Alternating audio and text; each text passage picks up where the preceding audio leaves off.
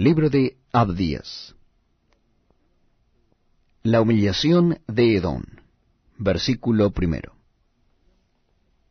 Visión de Abdías. Jehová el Señor ha dicho así en cuanto a Edom.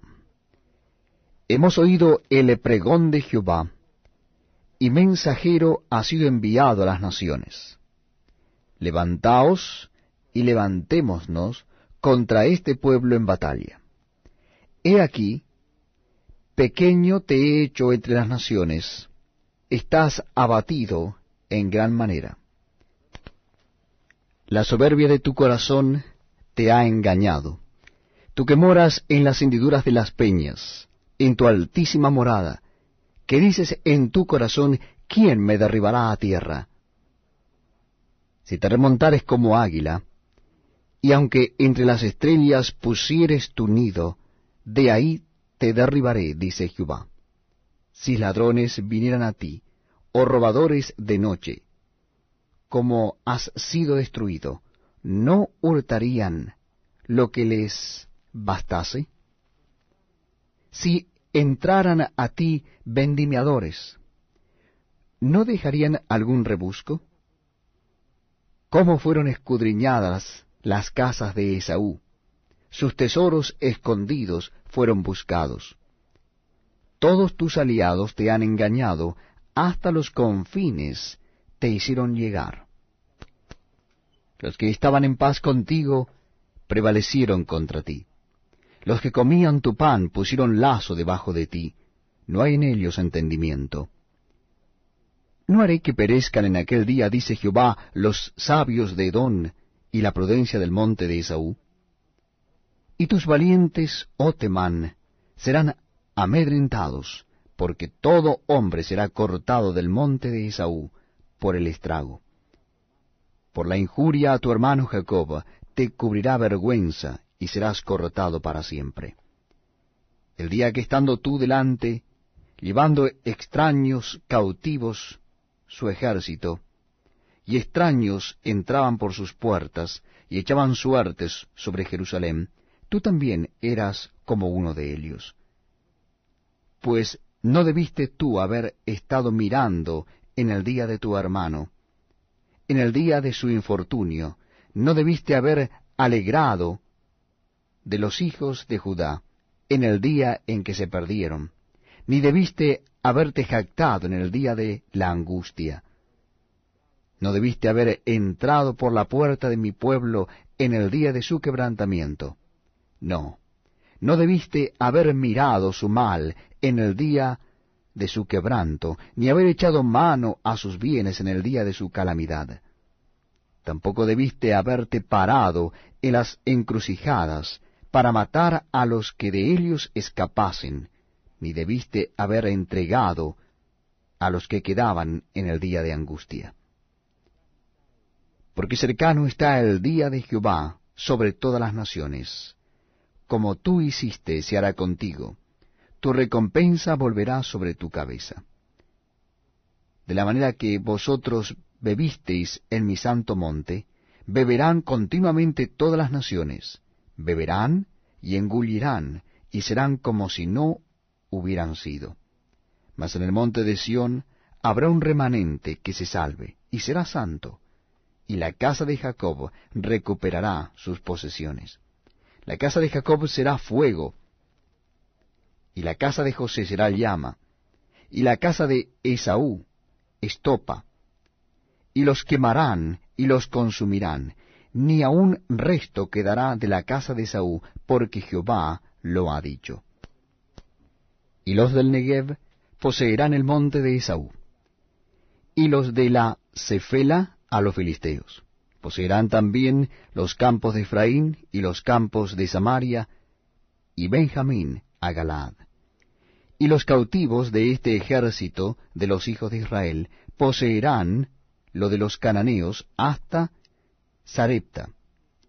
Y los cautivos de Jerusalén que están en Sefarad poseerán las ciudades del Negev. Y subirán salvadores al monte de Sión, para juzgar al monte de Saúl, y el reino será de Jehová.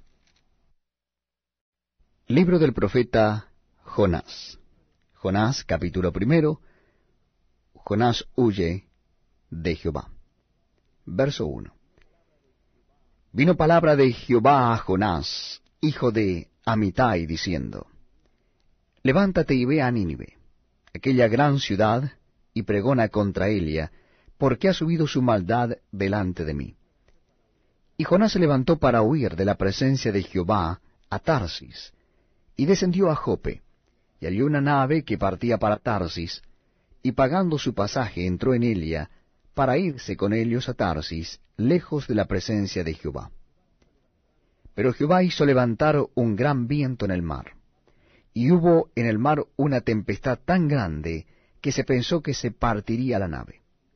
Y los marineros tuvieron miedo, y cada uno clamaba a su Dios, y echaron al mar los enseres que había en la nave para descargarla de ellos. Pero Jonás había bajado al interior de la nave y se había echado a dormir. Y el patrón de la nave se le acercó y le dijo, ¿Qué tienes, dormilón? Levántate y clama a tu Dios. Quizá Él tendrá compasión de nosotros, y no pereceremos.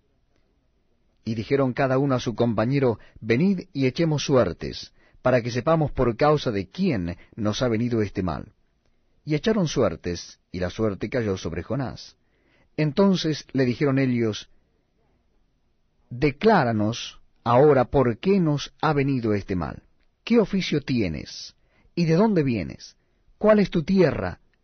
¿Y de qué pueblo eres? Y él les respondió, Soy hebreo, y temo a Jehová, Dios de los cielos, que hizo el mar y la tierra. Y aquellos hombres temieron sobremanera y le dijeron, ¿Por qué has hecho esto? Porque ellos sabían que huía de la presencia de Jehová, pues él se lo había declarado.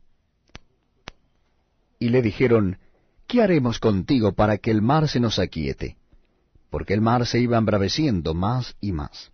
Él les respondió, Tomadme y echadme al mar y el mar se os aquietará, porque yo sé que por mi causa ha venido esta gran tempestad sobre vosotros.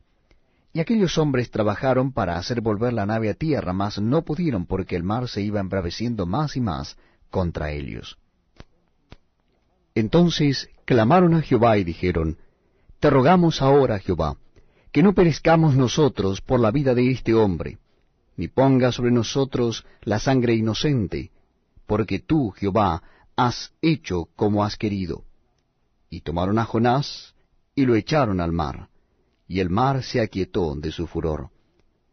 Y temieron aquellos hombres a Jehová con gran temor, y ofrecieron sacrificio a Jehová, e hicieron votos.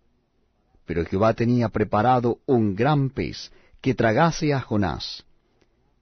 Y estuvo Jonás en el vientre del pez tres días y tres noches. Libro del profeta Jonás, capítulo 2. Oración de Jonás.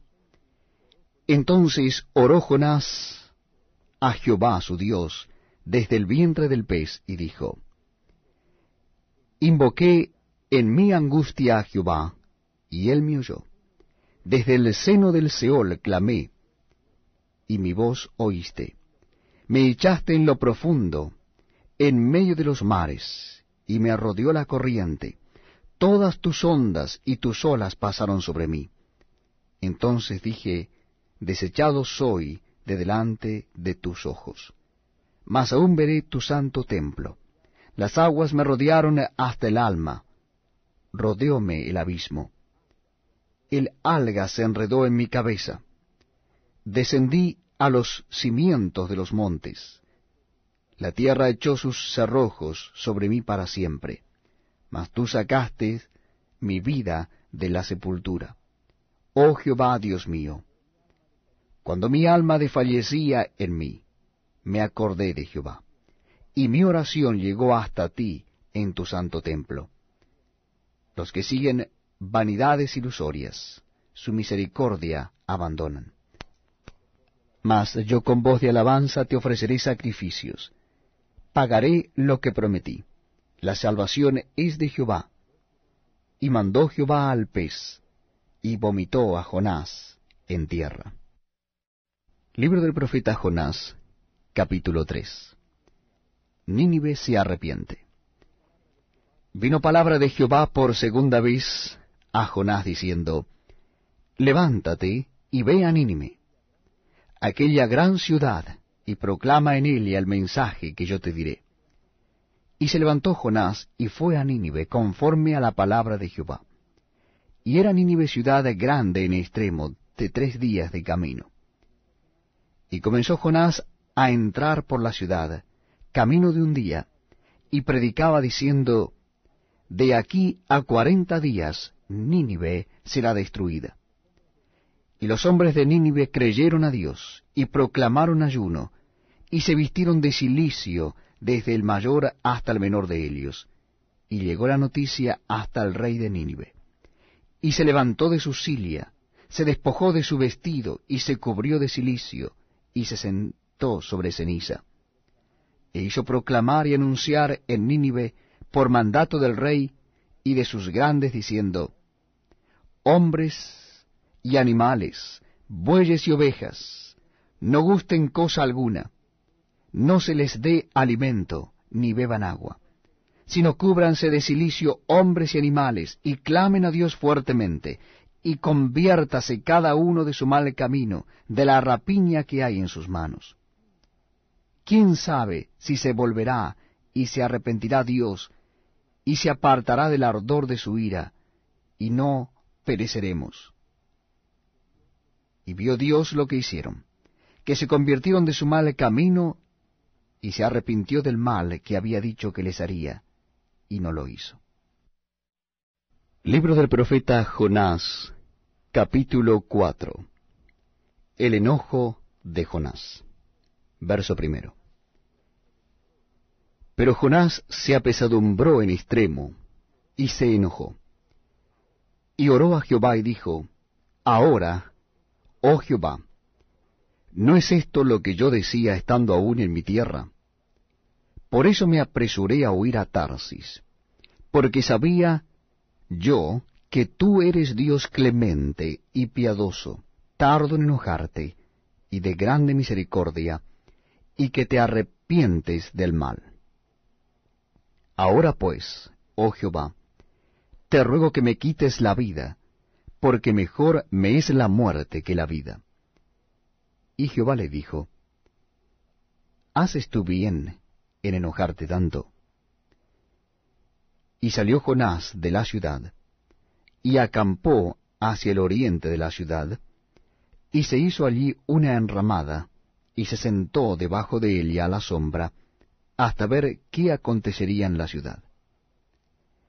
Y preparó Jehová Dios una calabacera, la cual creció sobre Jonás, para que hiciese sombra sobre su cabeza, y le librase de su malestar. Y Jonás se alegró grandemente, por la calabacera. Pero al venir el alba del día siguiente, Dios preparó un gusano, el cual hirió la calabacera y se secó. Y aconteció que al salir el sol, preparó Dios un recio viento solano, y el sol hirió a Jonás en la cabeza, y se desmayaba, y deseaba la muerte, diciendo, Mejor sería para mí la muerte que la vida. Entonces dijo Dios a Jonás, ¿tanto te enojas por la calabacera? Y él respondió, Mucho me enojo, hasta la muerte. Y dijo Jehová, ¿Tuviste tú lástima de la calabacera, en la cual no trabajaste, ni tú la hiciste crecer, que en espacio de una noche nació y en espacio de otra noche pereció? ¿Y no tendré yo piedad de Nínive, aquella gran ciudad donde hay más de ciento veinte mil personas que no saben discernir entre su mano derecha y su mano izquierda, y muchos animales. De esta manera llegamos al fin de la profecía de Jonás.